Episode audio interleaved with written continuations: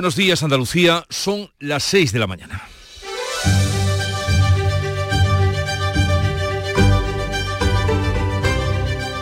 Despierta tu mente, descubre la realidad. En Canal Sur Radio, La mañana de Andalucía con Jesús Vigorra. La cumbre del clima de Dubái rebaja sus expectativas para poder conseguir un acuerdo final que debe alcanzarse hoy. No hay consenso para la eliminación definitiva de los combustibles fósiles, como en principio se pretendía, y se apuesta por reducir su uso. Y ahí se deja. El presidente de la Junta ha pedido que se reconozca la singularidad de Andalucía como una de las regiones más afectadas por la sequía y sin perspectiva de que la situación pueda cambiar a corto plazo. Este martes tenemos puesto el ojo en Dubái, un ojo en Dubái y el oído en Bruselas, donde los ministros de pesca debaten la propuesta del comisario Sinkevicius. Hay que ver lo sorprendente que resulta como un nombre tan raro se lo han aprendido también los pescadores andaluces. Y es que de esta reunión puede salir la reducción de las jornadas de pesca que supondría la desaparición del 40% de la flota arrastrera andaluza. Por otra parte, la reunión del Consejo de Política Fiscal y Financiera ha indignado a las comunidades autónomas porque se ha saldado, se ha saldado sin compromiso para renovar el modelo de financiación autonómico y con la ausencia de Cataluña que dice que va por libre en su negociación con el gobierno. La ministra ha ofrecido más recursos y ha suavizado el déficit a comunidades y ayuntamientos, pero les amenaza con endurecer el ajuste si el Senado, con mayoría absoluta del PP, no aprueba los presupuestos del Estado para 2024. Pedro Sánchez ha ofrecido tres fechas a Feijó para la reunión en la que quiere abordar antes de fin de año la renovación del Consejo General del Poder Judicial o la financiación autonómica. Y Feijó dice que acudirá a la cita, pero exige pactar antes el contenido de la reunión. Una propuesta que llega horas antes de que el Pleno del Congreso inicie esta tarde el debate sobre la ley de amnistía. Previsiblemente dará de aquí en las próximas horas de debate dará cuenta de cómo está la confrontación o cómo va a ser en esta legislatura. Así es que con la ley de amnistía en el Congreso comienza el baile. En Canal Sur Radio, la mañana de Andalucía con Jesús Vigorra. Noticias. ¿Qué les vamos a comentar a partir de este momento con Manuel Pérez Alcázar? Manolo, buenos días. Buenos días, Jesús Vigorra. Y lo primero, tiempo para hoy. Pues mira, en este 12 del 12 del 23 lo más destacado va a ser la subida de temperaturas que alcanzarán los 27 grados en Málaga. Todas las provincias van a estar por encima de los 20 grados, salvo Cádiz, que se quedará en los 19. Los cielos eh, van a seguir con eh, nubes y claros y los vientos soplarán flojos y variables a partir del mediodía, aumentando a moderados y del oeste. En la cumbre del clima de Dubái que hoy se clausura con sensación de fracaso, puesto que no va a haber eliminación de los no va a haber eliminación como se había propuesto de los combustibles fósiles, el presidente de la Junta, Juanma Moreno, ha reclamado ante el Comité Europeo de las Regiones que se reconozca la singularidad de Andalucía como una de las zonas más afectadas por la sequía. La sequía es un problema estructural que pone en juego la alimentación de millones de personas. Insiste Juanma Moreno en que se reconozca esa singularidad hídrica de nuestra región. No es un problema coyuntural del Mediterráneo, es un problema estructural que va a peor como consecuencia Hoy se va a clausurar la cumbre rebajando expectativas. El acuerdo de Dubái se limita a rebajar el uso de combustibles fósiles, pero no su eliminación, como reclamaban países como España. La vicepresidenta Teresa Rivera lo considera insuficiente.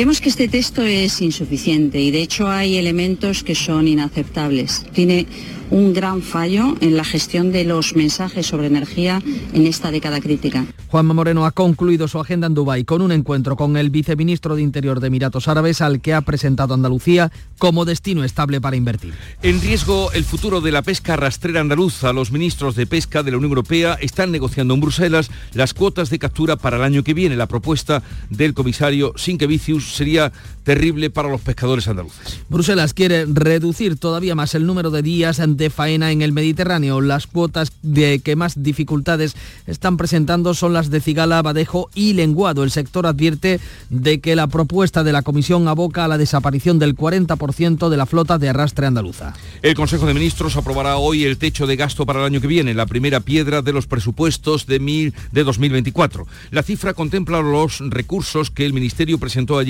a las comunidades a, las que amenazó con endurecer el ajuste si el Senado, con mayoría del Partido Popular, rechazara los presupuestos del Estado para el año que viene. Las comunidades recibirán casi 154.500 millones de euros por las transferencias a cuenta y la liquidación de 2022. También se relaja en una décima el objetivo de déficit para las autonomías y en dos para los ayuntamientos. Unas buenas cifras que la ministra Montero deja en el alero y es que advierte de que el ajuste se puede endurecer si el Senado, con mayoría absoluta del PP, rechaza los próximos presupuestos del Estado. Si no se aprueban, el Partido Popular se estaría tirando piedra sobre su propio tejado por el simple elemento de la confrontación política. Las comunidades han mostrado su decepción por el retraso de la reforma del modelo de financiación. La consejera andaluza Carolina España critica la ausencia de Cataluña de esta reunión, cuya consejera ha dicho que negocia bilateralmente con el gobierno una financiación propia al margen del régimen común. No viene porque no le hace falta, porque ya tiene abierta una vía de financiación singular. La ministra ha hecho constar en el acta de la reunión que no está negociando individualmente con Cataluña y anuncia que reunirá en enero a las comunidades autónomas para acordar de forma bilateral la condonación de la deuda, como ya se ha pactado con Cataluña. Y mientras tanto sigue la negociación sobre el salario mínimo interprofesional. El gobierno no convence a los sindicatos con su propuesta de subirlo un 4%. Trabajo elevaría el salario mínimo en 2024 a 1.123 euros en 14 pagas frente a los 1.080 euros actuales. Una propuesta que en opinión de la vicepresidenta Yolanda Díaz, puede propiciar el acuerdo. Por el bien del país seremos capaces de conseguirlo. Insisto, el IPC ha cerrado en España en el 3,8%, por tanto, insisto, estamos muy cercanos. No lo ven así los sindicatos que consideran que con esta oferta el Ejecutivo asume la iniciativa de los empresarios que habían propuesto una subida del 3%. La patronal exige que se vincule esta subida a los contratos con la Administración. Trabajo lo acepta, pero Hacienda, competente en la materia, lo rechaza. Y seguimos pendientes de la pendiente fecha de la reunión de Sánchez y Feijó. El gobierno ha ofrecido al PP tres fechas para esta reunión en la que se abordarán tres asuntos de Estado antes de final de año. Feijó acudirá a la cita, pero exige pactar antes el contenido y luego el día de la reunión. Moncloa ofrece a Feijó tres fechas para la reunión, dos antes de Navidad y una antes de final de año. En Telecinco, Pedro Sánchez ha insistido en avanzar a través de la comisión de trabajo entre ambos partidos. Estoy abierto a que me hagan las propuestas que consideren, estoy abierto a incorporar nuevos elementos de acuerdo entre las dos formaciones políticas. Montero, Bolaños y Pachi López serían los interlocutores socialistas. Sánchez quiere abordar la renovación del Poder Judicial, la financiación autonómica y la reforma del artículo 49 de la Constitución, pero se abre ahora a incluir otros asuntos. El PP ya ha expresado que no le gusta la comisión de partidos porque le recuerda a las que el PSOE mantiene con Junts y Esquerra sobre la fecha para la reunión. Advierte que prefieren acordar el contenido antes que el cuándo. Y la proposición de ley sobre la ley de amnistía llega hoy al Pleno del Congreso. La norma lleva únicamente la firma del PSOE y saldrá adelante con el apoyo de los grupos que facilitaron la investidura salvo Coalición Canaria, que se suma al rechazo de PP, UPN y Vox. Será la primera iniciativa legislativa que se aborde en esta legislatura tras la reforma del reglamento de la Cámara para avalar el uso de las lenguas cooficiales. Se prevé un debate tenso. El orden del día también incluye la creación de las comisiones de investigación pactadas con los independentistas, entre las que está la que hace referencia al lawfare o persecución judicial. El Ministerio del Interior reforzará los dispositivos policiales durante las fiestas navideñas frente al riesgo de un probable o posible atentado terrorista. La mesa de valoración de la amenaza terrorista ha ordenado un refuerzo de especial intensidad pese a mantener el nivel 4. Entre el 18 de diciembre y el 10 de enero se asegurará la vigilancia y protección de los lugares, espacios y medios de transporte, así como acontecimientos religiosos de ocio o lúdicos. Este refuerzo se suma a las medidas complementarias adoptadas a mediados de octubre por el conflicto entre Israel y Hamas. Eh, se presentaba en Córdoba el libro Poemas de lo Irremediable. Es el libro póstumo de Antonio Gala que recopila un centenar de poemas hasta ahora inéditos. Son 115 poemas que Gala guardaba en casa, manuscritos en carpetas, escritos entre sus 17 y 22 años. Hablan del amor, la muerte, pasión y el misticismo en su juventud. La película La Sociedad de la Nieve de Juan Antonio Bayona, nominada al Globo de Oro a la mejor película de habla no inglesa. La cinta rodada íntegramente en Sierra Nevada es uno de los títulos favoritos a los premios Goya. Esta nueva nominación al Globo de Oro impulsa su candidatura al Oscar. El film relata la tragedia real del vuelo 571 de la Fuerza Aérea Uruguaya que en 1972 se estrelló en los Andes. Manu Sánchez y Olga Carmona serán los encargados de retransmitir las campanadas de Canal Sur desde Jerez. El humorista y la futbolista campeona del mundo serán los encargados de dar la bienvenida al año nuevo desde este ayuntamiento jerezano. Y en deportes el Sevilla juega hoy su último partido de Champions ante el Lens en Francia. Eliminado ya de la máxima competición, solo le vale la victoria para poder continuar en la Europa League. Francia ha prohibido la entrada de aficionados sevillistas al estadio. Por otro lado, el Granada empató a uno en la reanudación del partido suspendido ante el Atleti de Bilbao por el fallecimiento de un aficionado y este mediodía se celebra el sorteo de Copa del Rey en el que ya van a entrar Real Madrid, Barcelona, Bilbao, Atlético de Madrid y Osasuna, perdón, y están esperando rival Málaga, Sevilla y Betis. Pues así viene el día, enseguida desarrollamos estas y otras noticias, pero vamos a ver cómo lo reflejan los periódicos, la prensa que ya ha leído y resumido para todos ustedes. Paco Ramón, buenos días Paco. Muy buenos días Jesús. Eh, Pues el presidente del gobierno en su libro Tierra Firme ocupa muchas de las portadas de los periódicos de tirada nacional hoy. El diario ABC con esa fotografía de Sánchez eh, cabizbajo al lado de la mesita donde hay dos ejemplares de ese libro titula El letrado que criticó la ley de amnistía se revela contra su cese. Fernández Fontecha recurre su purga de la Comisión Constitucional, desmiente la versión oficial del Congreso de que el puesto era provisional y pide ser restituido. En el país eh, leemos que la presidencia de la COP de Dubái rebaja la ambición del pacto del clima y que Sánchez replica a Abascal que pretende inocular odio. El PP condena las palabras del líder de Vox que declaró que al presidente el pueblo querrá colgarlo de los pies. En el diario El Mundo hacen un montaje para la fotografía mm, de portada. Eh, Sánchez eh, frente a Sánchez eh, sonriente. Sánchez presenta a Sánchez ante 14 ministros. Es el titular elegido. La presentación mm, del libro del presidente del gobierno fue ayer un acto a mayor gloria de él mismo. El titular de apertura, Junts maniobra para incluir a víctimas de montajes policiales. El Congreso, pues como hemos contado, celebró hoy el primer primer día del debate de la ley de amnistía y ese es el titular elegido por la vanguardia. La ley de amnistía se somete a su primer paso por el Congreso. Cerramos con la razón, con el titular de apertura juristas y eurodiputados tras la ofensiva de Fijó, de Feijó, perdón, el PSOE afronta el primer debate sobre el proyecto de amnistía con la idea de que abre comillas, lo más difícil empieza ahora. Ahora empieza el baile. Ahora empieza el baile. Vamos con la prensa internacional que nos trae eh, Bea Almeda. Buenos días, Bea, ¿qué has encontrado?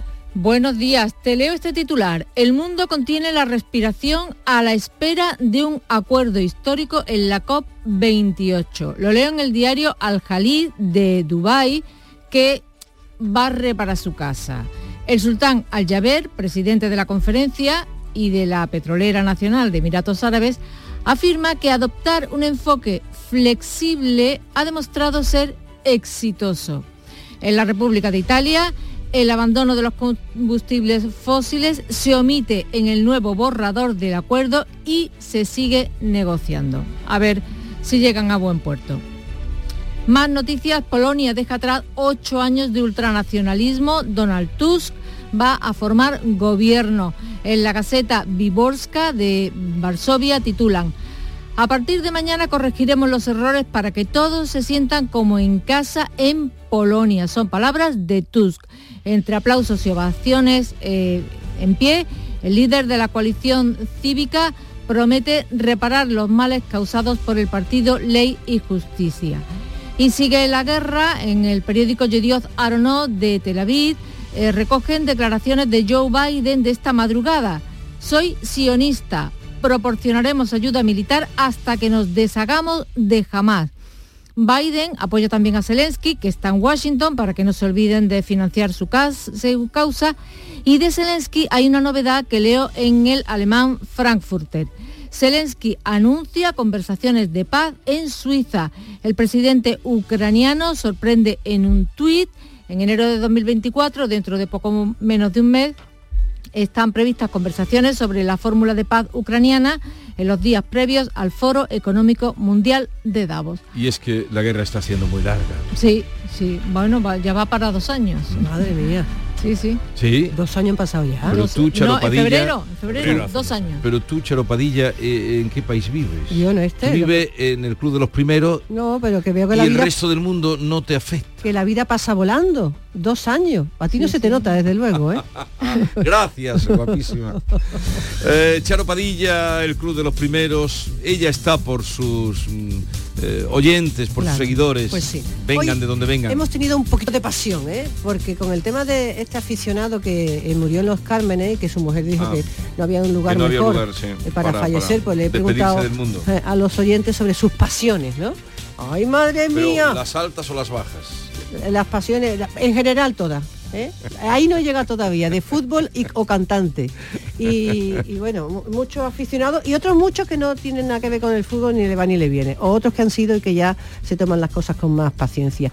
Y hemos hablado con María Luisa, que es taxista de Sevilla y que mañana los taxistas de Sevilla, un grupo de ellos, van a salir así en caravana para llevar a los, eh, las personas mayores para que vean el centro y el alumbrado. Mira qué bonito. Ya lo hicieron. Eh, sí, lo hacen todos los años. Ella dice que es de las cosas más bonitas que hace porque, porque hay gente que está sola en la residencia, que aunque tengan familiares no van a verlo, entonces les, produce muchísima emoción.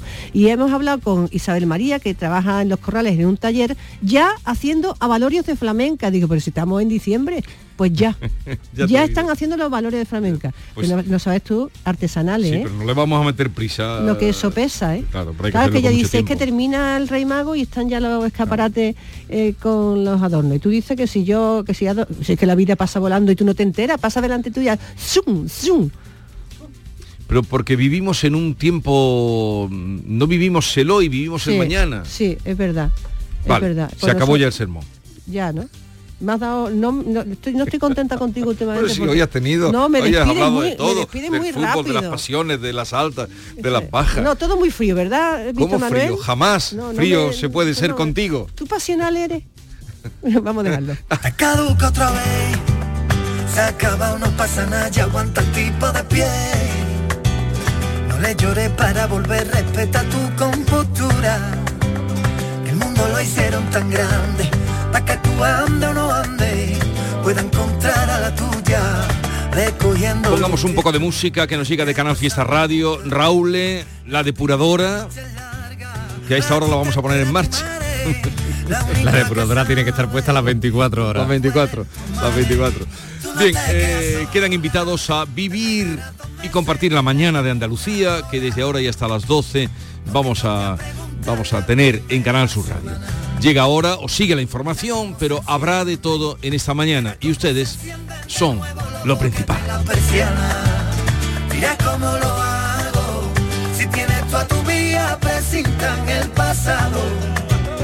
Bebiendo el agua fría del jarrón que te echaron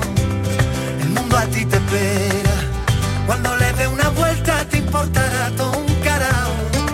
La mañana de Andalucía.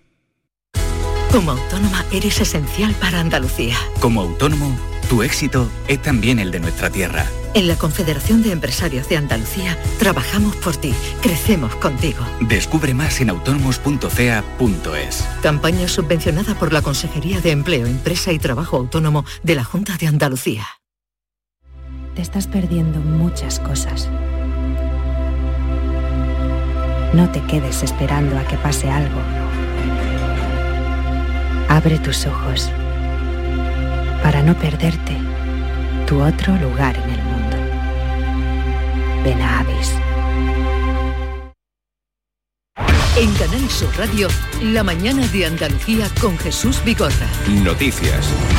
A las 6 y 19 minutos les contamos que el presidente de la Junta, Juanma Moreno, ha reclamado ante el Comité Europeo de las Regiones que se reconozca la singularidad de Andalucía, la singularidad de nuestra tierra por ser la más afectada por la sequía, al menos una de ellas. El presidente andaluz ha cerrado su agenda, ha estado cuatro días en la cumbre del clima de Dubái con un encuentro con el viceministro de Interior de Emiratos Árabes, al que ha presentado Andalucía como destino para invertir. José Manuel de la Linte. La sequía es un problema estructural que pone en juego la alimentación de millones de personas, ha dicho Moreno. Insiste en que se reconozca la singularidad hídrica de la región. Hay que saber que Andalucía, eh, por su capacidad y su potencial agrícola, alimenta 500 millones de personas en el mundo.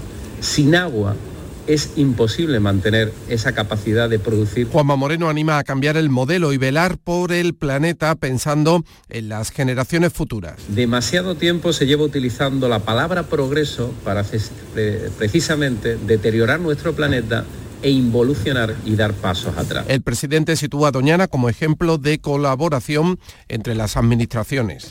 Pues hablamos de la COP28, los 190 países que están presentes en esta cumbre de Dubái tienen hasta este mediodía para cerrar el texto final con una serie de conclusiones. Marielo Rico, muy buenos días. Buenos días. El borrador que ha presentado la presidencia de la COP28 ha gustado a pocos.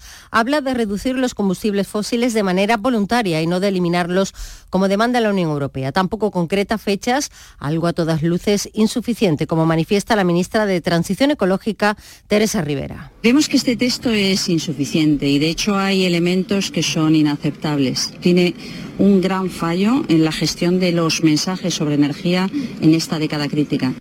Además de Emiratos Árabes, el anfitrión se opone a fijar un límite temporal otros países productores de petróleo como Arabia Saudí, Irak o Kuwait. Aunque la cumbre acaba hoy de forma oficial, es posible que se alargue algún día más. La COP28, ah no, perdón, la COP29, la del año próximo, se hará en Azerbaiyán, otro país productor de petróleo. Pues eh, mientras continúa el debate en Dubái, los últimos coletazos de esa COP28 de esa cumbre. La situación de sequía en Andalucía perdura. Solo hay, por ejemplo, garantizado el suministro de agua durante los próximos seis meses en la Costa del Sol y en la Sarquía y un año para la capital malagueña. La Consejería de Agricultura y su titular, Carmen Crespo, han hablado de la falta de agua, de las previsiones de la Junta para garantizar ese consumo, una situación que está llegando a niveles no conocidos hasta la fecha. Ya ven, seis meses para la Sarquía o la Costa del Sol. Mati. No llueve y la perspectiva parece que no va a mejorar en los próximos meses. Según la consejera Carmen Crespo, casi todas las alertas ya se han encendido y la última afecta, entre otras provincias, a Málaga, donde la situación ya es crítica. Esperábamos ventanas de oportunidad que nos permitiera tener agua en Málaga, que no se están cumpliendo. Y por tanto estamos cifrando en la capacidad de seis meses actuales en las zonas como Asarquía o Costa del Sol o un año para la capital. Un nuevo pantalán que se ha inaugurado este lunes servirá para que buques cargados de agua atraquen en el puerto de Málaga en caso de que siga sin llover. Les contamos también que los ministros de Agricultura y Pesca de la Unión Europea continúan negociando las cuotas para el año que viene, también las limitaciones eh, de días de faena en el Mediterráneo que se quiere ampliar por razones medioambientales. Las cuotas eh, que más dificultades presentan por el momento son las de la cigala, abadejo y lenguado. El sector mm, pesquero andaluz advierte de que la propuesta del comisario Sinquevicius aboca a la desaparición del 40% de la flota de arrastre en nuestra comunidad. Lo dice el presidente de Cepesca, José María Gallar, que muestra pocas esperanzas en esa negociación de los ministros de pesca en Europa. mal, no hay ninguna, las noticias que tenemos hay ningún avance, el comisario está intransigente, no, no escucha nada, no está dispuesto, no está dispuesto a negociar nada y él se mantiene su postura, que es la propuesta que hizo. Vamos con más asuntos económicos. El Gobierno aprueba hoy el techo de gasto para el año que viene, la primera piedra sobre la que construir los presupuestos de 2024, una cifra que contempla las transferencias a las comunidades autónomas, pero también las cantidades con las que el Ejecutivo prevé apoyar a las autonomías y ayuntamientos a cumplir con sus obligaciones de déficit. Una cuestión que se ha convertido en básica, dada las mayorías asistentes en el Congreso eh, y también en el Senado. Guillermo Polo. Cifra récord la que recibirán las autonomías el año que viene por transferencias a cuenta y por la liquidación de 2022. En total, 154.467 millones de euros, lo que supone un 14,9% más que en 2023. Un pellizco importante del presupuesto que en su techo de gasto incluye también la nueva propuesta de la senda de deuda a aplicar el año que viene para cumplir las directrices de Bruselas. Una propuesta más suave que, como el conjunto de presupuestos, precisa la aprobación de las dos cámaras, en especial del Senado, donde el PP tiene mayoría absoluta.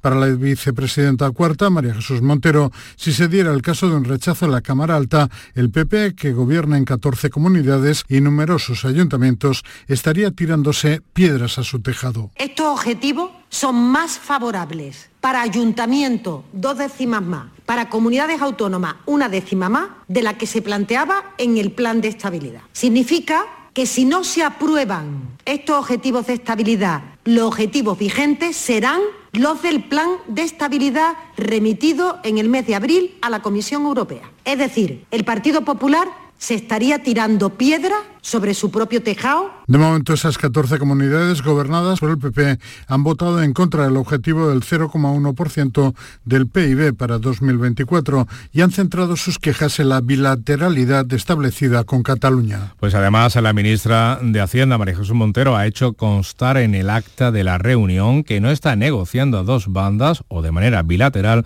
con Cataluña. La ministra reunirá en enero a las comunidades autónomas para negociar de forma bilateral la condonación de la deuda como la que se ha pactado con Cataluña, pero no ha habido avances sobre la petición general de abordar un nuevo sistema de financiación autonómica. La consejera de Economía de la, Junta, Carolina España, ha mostrado su decepción por el resultado del Consejo de Política Fiscal y Financiera. Confío en que de verdad se pongan las pilas con la reforma del sistema de financiación. Nos vamos a Andalucía con mil millones menos de los que nos corresponderían con un sistema de financiación justo. Yo espero que al final pues eh, consigamos eh, llegar a un punto de encuentro, a un punto de acuerdo eh, que debe de liderar el gobierno. Petición también de negociación de un nuevo sistema de financiación desde una comunidad eh, gobernada por los socialistas, como es Castilla-La Mancha, donde, mirando a Cataluña, se pone el énfasis en el rechazo a acuerdos bilaterales. Juan Alfonso Ruiz Molina es consejero castellano-manchego de Hacienda. La mayoría eh, comemos el menú del día y algunos quieren comer eh, a la carta y no sabemos los motivos o los privilegios que les puede llevar a ello, teniendo en cuenta que todos tenemos las mismas competencias. Y ya les adelanto que desde el Gobierno de Castilla-La Mancha vamos a utilizar todas las herramientas jurídicas a nuestro alcance para que esto no suceda. Sin embargo, la consejera de Hacienda catalana, Natalia Mas, ha justificado su ausencia del Consejo de Política Fiscal y Financiera porque Cataluña ya negocia su particular sistema de financiación de forma bilateral con el Gobierno, con lo que se pretende, con lo que pretende recaudar el 100% de los impuestos, lo que supone su salida del régimen común. En el marco de las negociaciones de investidura hemos acordado la formalización de una comisión bilateral que empezará mm, a caminar, empezará a ejecutarse a partir del primer trimestre del 24 y por tanto estamos trabajando en una propuesta de modelo de financiación singular para Cataluña. La mañana de Andalucía. En el programa del Yuyo le sacamos punta a la actualidad. Se ha hecho viral en las últimas horas el vídeo de una señora que salta en paracaídas y no se le abre.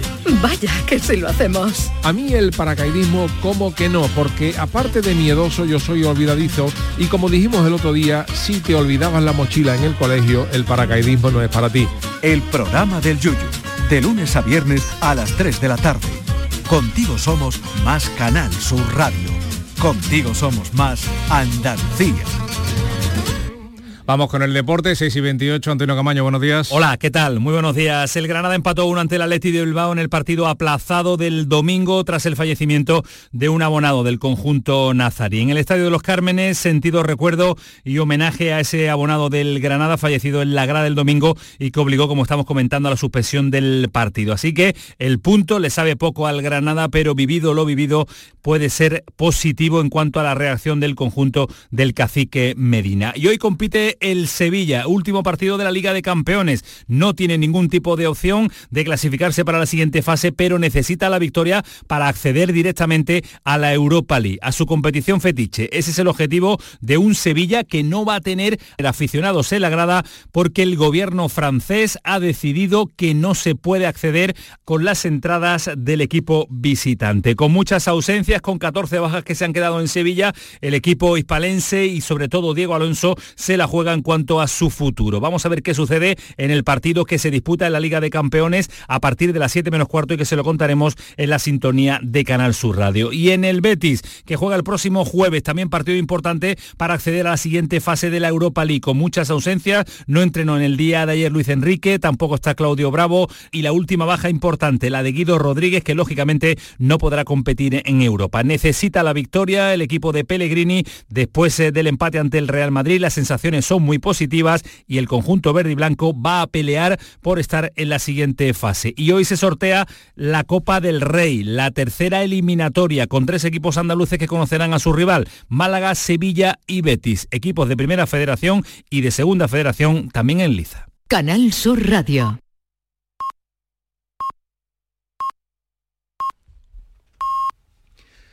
Andalucía despierta. Son ya las seis y media de la mañana.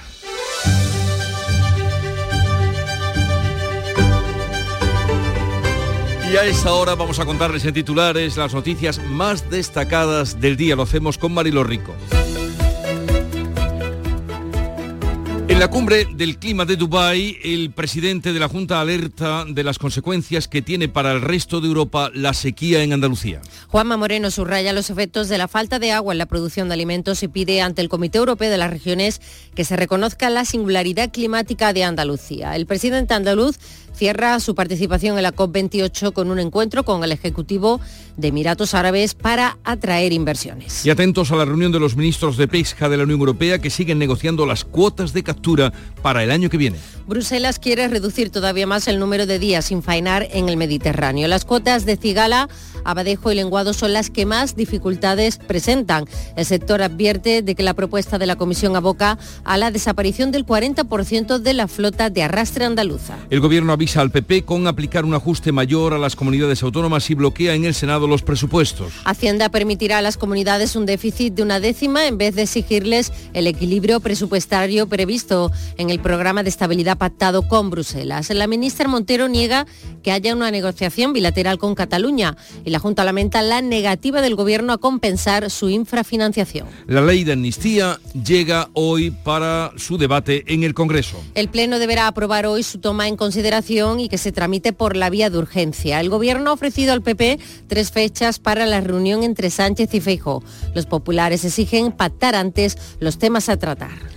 Manu Sánchez y Olga Carmona serán los encargados de retransmitir las campanadas de Canal Sur. El humorista y la futbolista campeona del mundo serán los encargados de dar la bienvenida al año nuevo desde el Ayuntamiento de Jerez. Vamos ahora con el tiempo para hoy.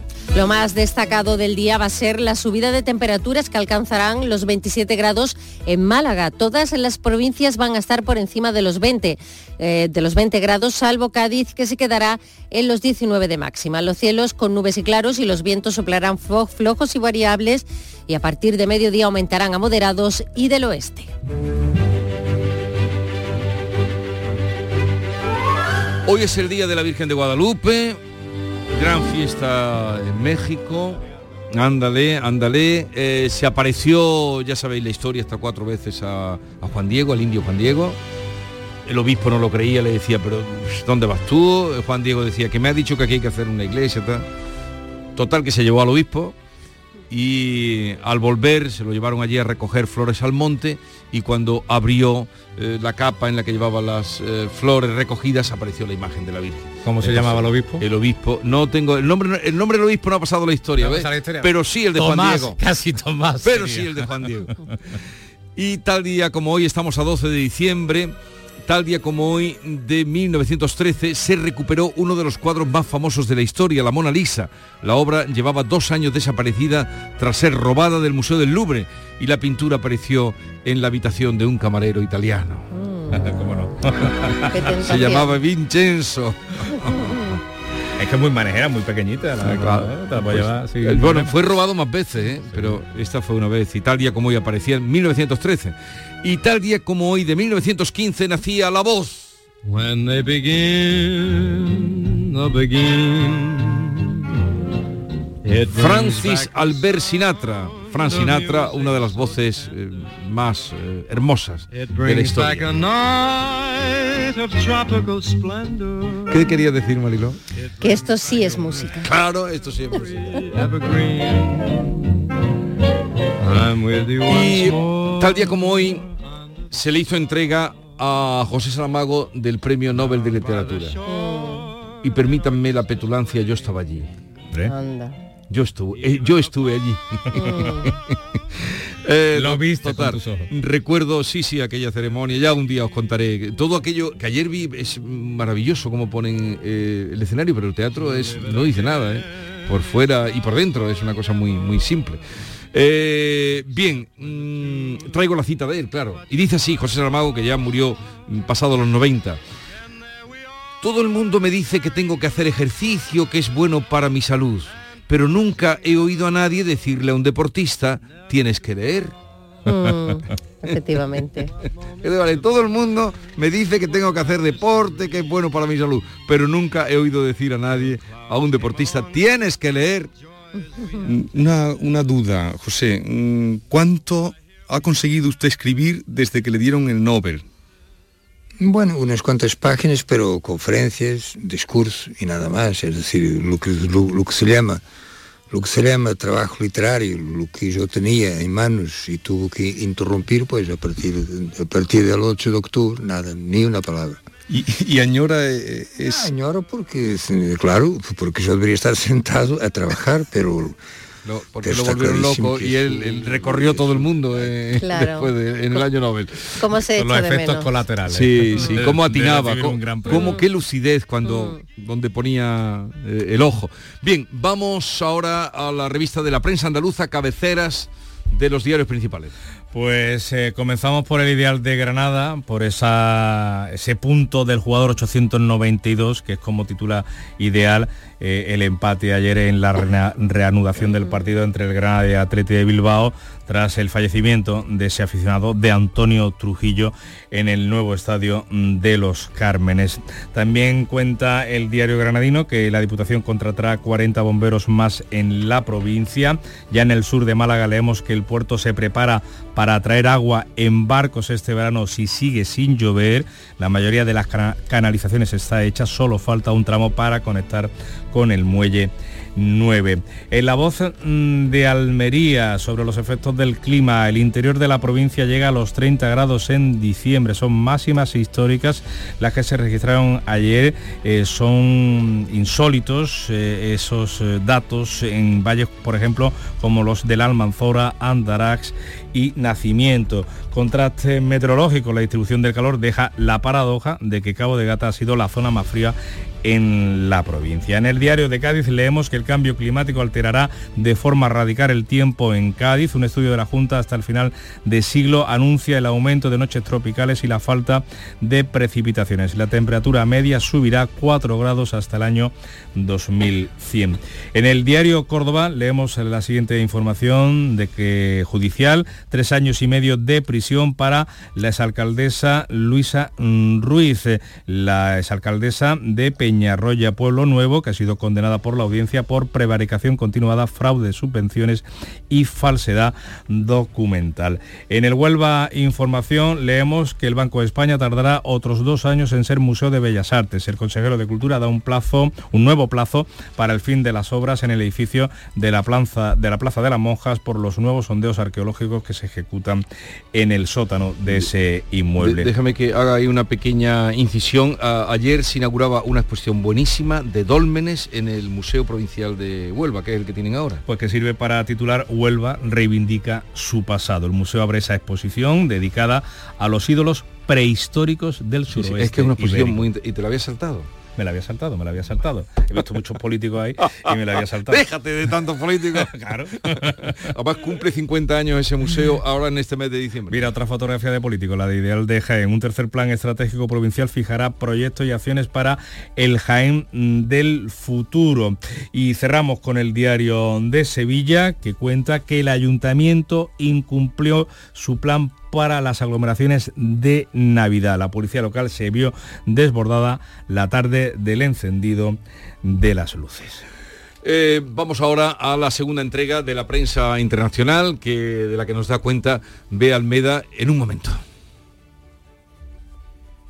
Remate fin de año. Operación ahorro en Rapimueble. Cheslong ahora 299 euros. Dormitorio juvenil 399 euros. Aprovecha chollos como estos en Rapimueble, el líder del mercado. Y paga en 12 meses sin intereses. Más de 200 tiendas en toda España y en rapimueble.com. Maracena ha reducido el consumo eléctrico, mejorando la calidad del aire, incorporando elementos de control, con eficacia y sostenibilidad Hemos hecho en Maracena una ciudad más sostenible, saludable, educadora, participativa e igualitaria. Ayuntamiento de Maracena, Fondos FEDER, una manera de hacer Europa.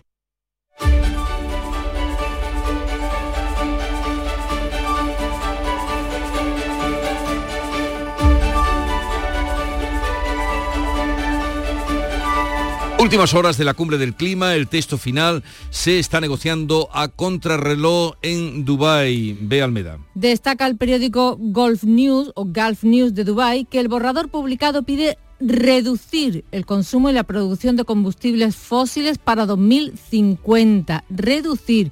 Y que el presidente de la COP, el sultán Al-Jaber, afirma que los enfoques flexibles han demostrado ser exitosos.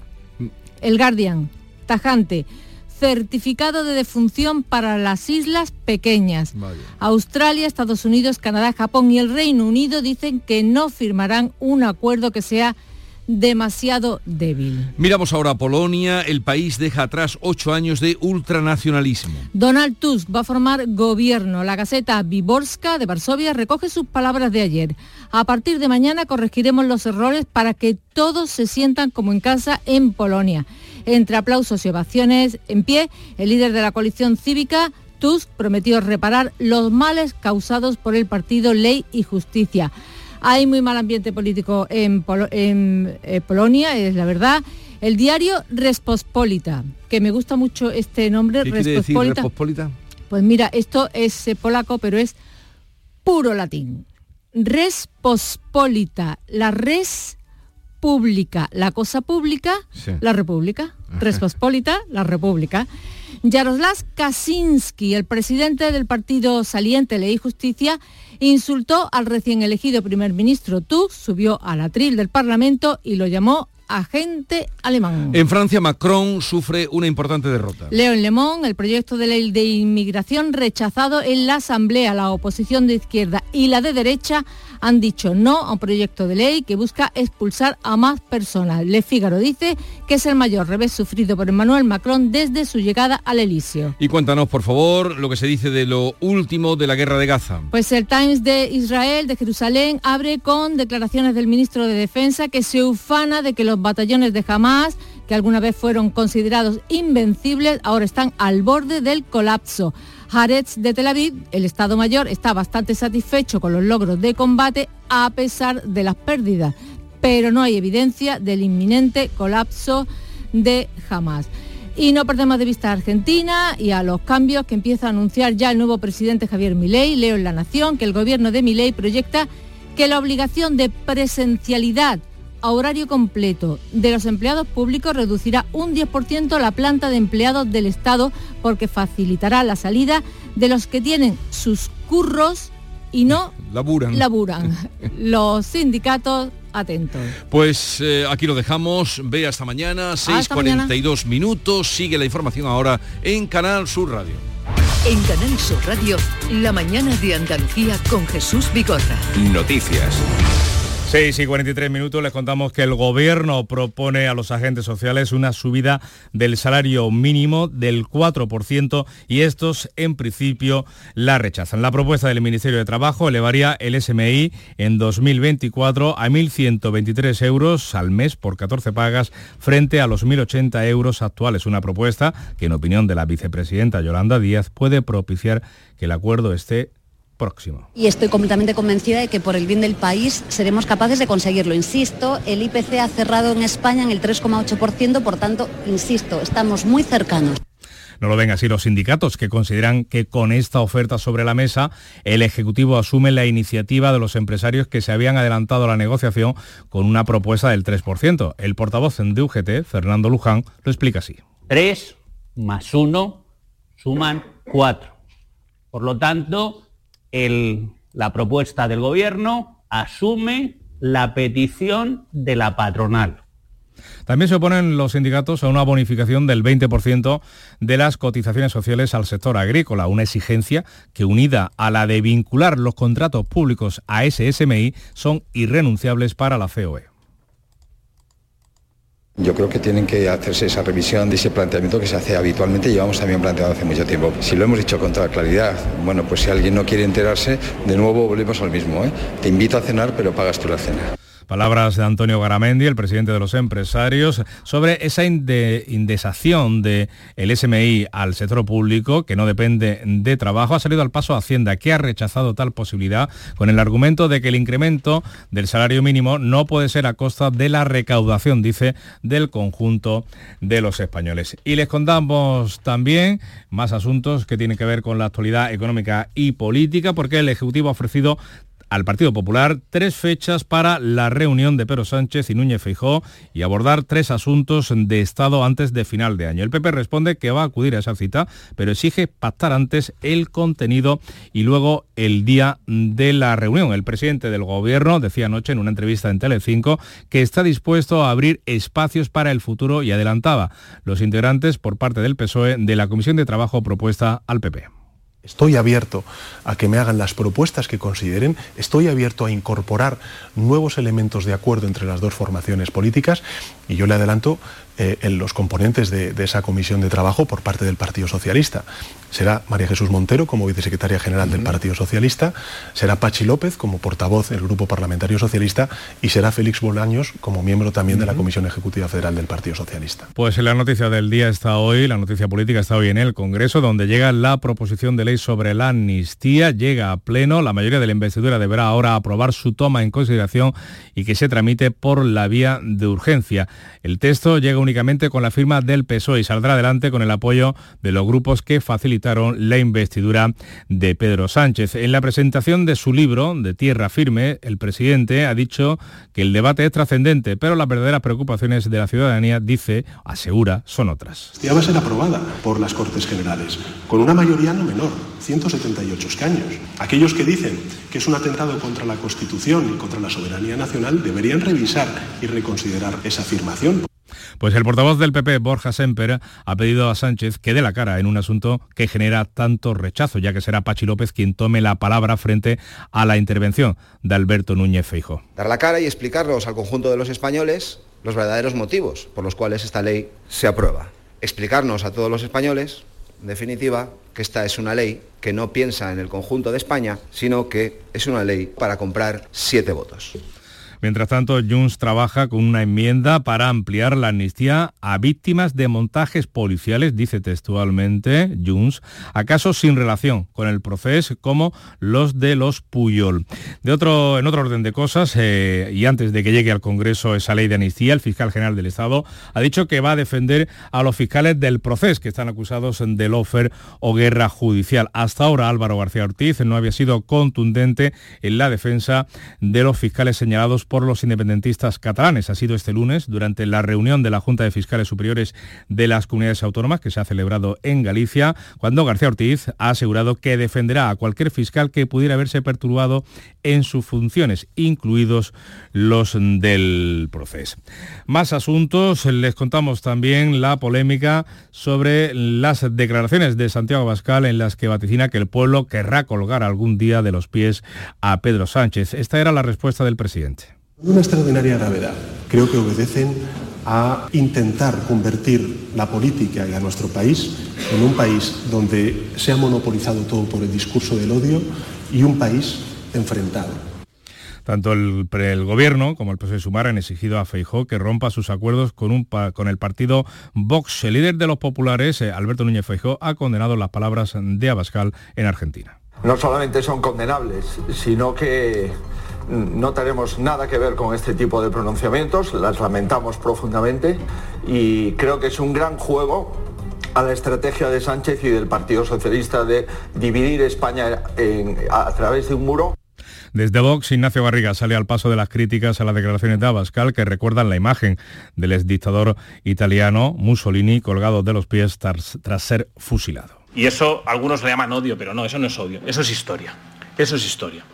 A partir de ahí, pues si algunos se pretenden asustar cada vez que el Partido Socialista, insisto, intente manipular y diga algunas cosas y se arruguen, pues oiga, insisto, eh, serán recordados eh, según los actos y las manifestaciones de unos y de otros. La mañana de Andalucía. Cambiamos de asunto, les contamos que el humorista Manu Sánchez y la futbolista Olga Carmona serán los encargados de retransmitir desde Jerez las campanadas de fin de año de Canal Sur Radio y Televisión. Manu Sánchez ha agradecido así su nombramiento. Los años le vamos poniendo en la balanza las cosas positivas, también las negativas, de eso va. Esto de, de hacer balance un poquito, pero de con una sonrisa enorme darle la bienvenida al 2024. También agradecía esa, ese papel la futbolista sevillana Olga Carmona, la goleadora de la selección española de fútbol femenino y campeona, por tanto, del mundo. 7 menos 10 es el tiempo de la información local, la más cercana en Canal Sur Radio y Radio Andalucía Información. En la mañana de Andalucía de Canal Sur Radio, las noticias de Sevilla con Antonio Catoni. Buenos días. Sevilla se queda definitivamente sin vuelo a Nueva York. United Airlines va a conectar la ciudad de los rascacielos con el sur de la península a través del aeropuerto de Faro, en Portugal, una decisión que hace improbable el enlace Sevilla-Nueva York. En avión han llegado muchos sevillistas hasta Francia para animar a su equipo ante el Lens en el partido de hoy, pero a las 10 de esta mañana entra en vigor la prohibición de estancia en la ciudad que ha dictado el gobierno francés. Muchos sevillistas se marchan porque se arriesgan a pena de cárcel y multa de 30.000 euros. Y nueva dimisión en el equipo de gestión cultural del Ayuntamiento de Sevilla. Ruperto Merino deja de ser el responsable de programación del Instituto de la Cultura y las Artes de Sevilla, del ICAS. El tráfico fluido hasta ahora tras una tarde de colas kilométricas en la A49 a causa de un accidente. Tengan en cuenta que la DGT ha puesto ya en marcha la campaña navideña de control de alcohol y drogas en la carretera. Atención, por cierto, a la niebla presente en algunas zonas de la provincia a esta hora. Hoy vamos a tener intervalos nubosos, temperaturas sin cambios, una máxima de 21 grados en Lebrija, Morón, Écija y Sevilla, donde ahora tenemos 10. Enseguida desarrollamos estos y otros asuntos. Realiza Pedro Luis Moreno. Marpe Medical, tu nueva clínica de medicina estética avanzada en Sevilla. En Marpe Medical, nuestro equipo médico altamente cualificado apuesta por salud, medicina y ciencia para conseguir una belleza sana y natural. Marpe Medical, contáctanos en calle Fernando IV, número 27, en internet y redes sociales. Marpe Medical, al igual que en Marpe Dental, tú eres nuestra prioridad. En Canal Sur Radio, las noticias de Sevilla. Hoy el Sevilla se juega su permanencia en Europa en Lens, en Francia, partido que ha adquirido trascendencia por la prohibición de la prefectura de Calais que no permite la estancia en la ciudad de aficionados sevillistas.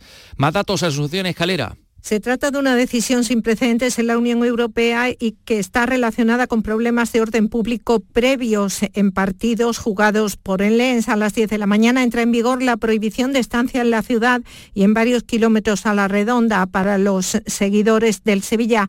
Algunos de los 300 que tenían previsto acudir al partido, que habían viajado con antelación, se han ido marchando ya de la ciudad. Se arriesgan a penas de cárcel y multa de 30.000 euros. Esto ha coincidido con la detención de 25 aficionados sevillistas y 8 velosas una miembros de dos grupos de ultras que quedaron para pegarse el pasado mes de septiembre en Navarra, una operación que continúa abierta. Más cosas, la aerolínea estadounidense United Airlines pone en servicio el próximo 24 de mayo un vuelo directo entre Faro, en el Algarve, en Portugal, y Nueva York. Decisión que perjudica a priori las posibilidades que tuviera la ciudad de Sevilla de obtener ese vuelo directo con la ciudad de los rascacielos. UNATED unía, incluía perdón, a la capital andaluza en su mapa de rutas de 2020, pero esa idea quedó aparcada por la pandemia y lo conocido este lunes ha supuesto una mala noticia para el sector. Por otra parte, la plataforma Sevilla quiere metro alerta del retraso que sufre el proyecto del tramo sur de la línea 3 del metro, un trazado que debe dar continuidad al tramo norte y cuyo proyecto debería estar ya finalizado desde hace meses. El presidente de la plataforma, Manuel Alejandro Moreno, asegura que no ha recibido respuesta por parte de la Consejería a los requerimientos de información que le han enviado y denuncia el daño que estos retrasos van a ocasionar a Sevilla. El primer informe que justificaba la necesidad de construir una red de metro en la ciudad data de hace 55 años, desde el año 1968. Sevilla ya no puede en ningún caso seguir acumulando nuevos retrasos en la construcción de esta infraestructura vital, ya sea por motivos administrativos, económicos, técnicos o políticos. 6 y 53. ¿Juega tu equipo? No dejes que el tráfico te meta ni un gol. Que la gran parada del partido de hoy sea la de Tusam. Deja el coche en el banquillo y ve el partido con Tusam. Tusam, el mejor refuerzo de la temporada para tu equipo. Tusam, Ayuntamiento de Sevilla. Las noticias que más te interesan las tienes en Canal Sur Mediodía Sevilla. Y este jueves te llegan desde Coria del Río, hasta donde nos trasladamos para hablar de las obras de eficiencia energética ejecutadas por los fondos FEDE. Canal Sur Mediodía Sevilla. Este jueves a las 12 en directo desde el Ayuntamiento de Coria del Río. Con la colaboración del Ayuntamiento de Coria del Río. Las noticias de Sevilla. Canal Sur Radio. Nueva dimisión en el equipo de gestión cultural del Ayuntamiento de Sevilla. Ruperto Morín Merino deja de ser el responsable de programación del ICAS, el Instituto de Cultura y las Artes de Sevilla, vuelve a la Comunidad de Madrid. Eh, va a ser director gerente de los teatros del Canal y el Auditorio del Escorial. Fue nombrado en agosto por el alcalde después de la renuncia de José Lucas Chávez, que estuvo al frente del ICAS apenas dos meses. El alcalde en las redes sociales ha agradecido a Marino su trabajo, añade la consideración de que Madrid, dice, se lleva a los mejores, a los mejores en gestión cultural. Hablamos de los eh, apagones en los barrios de atención preferente. Los vecinos de estos barrios que vienen sufriendo cortes de luz esperan eh, hasta abril o tendrán que esperar hasta abril para conocer la auditoría que anunciaba la Junta sobre el estado de la red eléctrica. Ayer salían contrariados la reunión de la Mesa de la Luz, en la que también participaban Endesa, la Junta y la Delegación del Gobierno en Andalucía. Mari Carmen Cea, la coordinadora de entidades vecinales, ha pedido que no se criminalice los barrios y más aún sin tener los datos de la auditoría. Eh, se, nota en las zonas donde se ha eh, invertido no solamente en transformación, sino en el cableado de media y baja. Eh, cuando hacen una unión del cableado antiguo con el nuevo, salvan tres calles, pero las cuatro calles que no tienen el cableado nuevo se siguen teniendo problemas de luz. Desde el Ayuntamiento, José Luis García, el delegado municipal de Barrios de Atención Preferente, cree que la intermediación que ha hecho el consistorio ha dado frutos. Hoy hemos servido de mediador, de puente de nexo entre los vecinos, la empresa y la Junta de Andalucía. Hoy la empresa le ha explicado a los vecinos y la mayoría de los barrios que sufren cortes las inversiones que está haciendo o que han hecho en los periodos anteriores. La Junta de Andalucía se ha comprometido a traer una auditoría exhaustiva para conocer el estado de la red eléctrica en el mes de abril como máximo y la subdelegación del Gobierno se ha comprometido a ayudar, en este caso, a la Junta de Andalucía. Enseguida hacemos balance del puente 6 y 56. Llega la última jornada de la fase de grupos de la Liga de Campeones. El Sevilla ya está eliminado, pero le toca jugar y está obligado a ganar si quiere poder jugar su competición favorita, la UEFA Europa League. Y este martes es el día. Desde el Estadio Félix Bolaer de Francia, Racing Club de Lens, Sevilla Fútbol Club. Síguenos y vívelo en directo. Desde las seis y media, en la gran jugada de Canal Sur Radio Sevilla y Radio Andalucía Información, con Jesús Márquez. Contigo somos más deportes. Contigo somos más Andalucía. En Canal Sur Radio, las noticias de Sevilla. Con Antonio Catoni. Éxito del puente para los hosteleros de Sevilla que ya miran a la campaña navideña. Eh, durante este puente el periodo, eh, la facturación ha crecido un 10% en relación al año pasado y se han creado empleo. Así lo dice el presidente provincial del sector, Alfonso Macera, que apunta al buen tiempo como la clave. Hemos tenido también aumento del turismo nacional, españoles que vienen a visitar nuestra ciudad. Los propios sevillanos que han estado en la calle, sobre todo la última parte del puente que hemos tenido un tiempo mejor. En los hoteles la ocupación ha sido de un 80%. Manuel Cornás, presidente de los hoteleros de Sevilla y provincia. Y es un festivo, un puente totalmente nacional y donde, bueno, pues ha hecho la iluminación, lógicamente, y muchas personas de muchos pueblos, eh, no solamente cercanos, sino de media distancia, pues han bajado también a Sevilla. O sea que no todo ha sido turismo clásico con pernoctación. La importante afluencia de personas de estos días también ha tenido un importante un reflejo en los números que maneja TUSAM. La empresa ha transportado más de 917.000 viajeros durante este puente. Por cierto, tengan en cuenta que el carril bici del tramo peatonal de la calle San Jacinto ha quedado cerrado hasta el 8 de enero por la gran afluencia de público y por la presencia de veladores.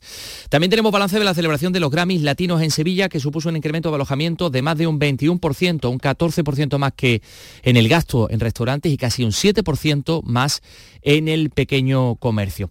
Y les contamos también que la Agencia Espacial Española, con sede en Sevilla, está dando los frutos esperados por el Gobierno. La ministra de Ciencia, Diana Morán, compara los futuros frutos con el éxito de la Expo del 92. A las 6 y 58, la información deportiva efectivamente centrada en lo que va a pasar en Lens esta tarde. Adelante, Andrés Camaño, buenos días. Hola, ¿qué tal? Muy buenos días. Esta tarde juega el Sevilla su último partido en la Liga de Campeones ante el Lens en Francia. La victoria es lo único que haría que el equipo sevillista continuase en Europa, en este caso en su competición fetiche, en la UEFA Europa League. Solo le vale la victoria para intentar acabar como tercero en un partido dificilísimo porque el Sevilla ha viajado con 14 ausencias de la primera plantilla y el Betis ya mira el partido del próximo jueves ante el Glasgow Rangers en el Benito Villamarín. También necesita la victoria para meterse en la siguiente fase de grupo con ausencia porque Luis Enrique no ha entrenado y se une a las bajas de Claudio Bravo, Sabalí Fekir, Bartra y Guido Rodríguez. 2023 voy a despedirlo. Ahí está Manu Sánchez y Olga Carmona, que van a dar las campanadas en Canal Sur este año. He tenido cáncer. Para mí el 2023 es el año en el que ya estoy muy, muy cerquita de haber superado un cáncer. Tenemos 13 eh, grados en Sevilla Capital.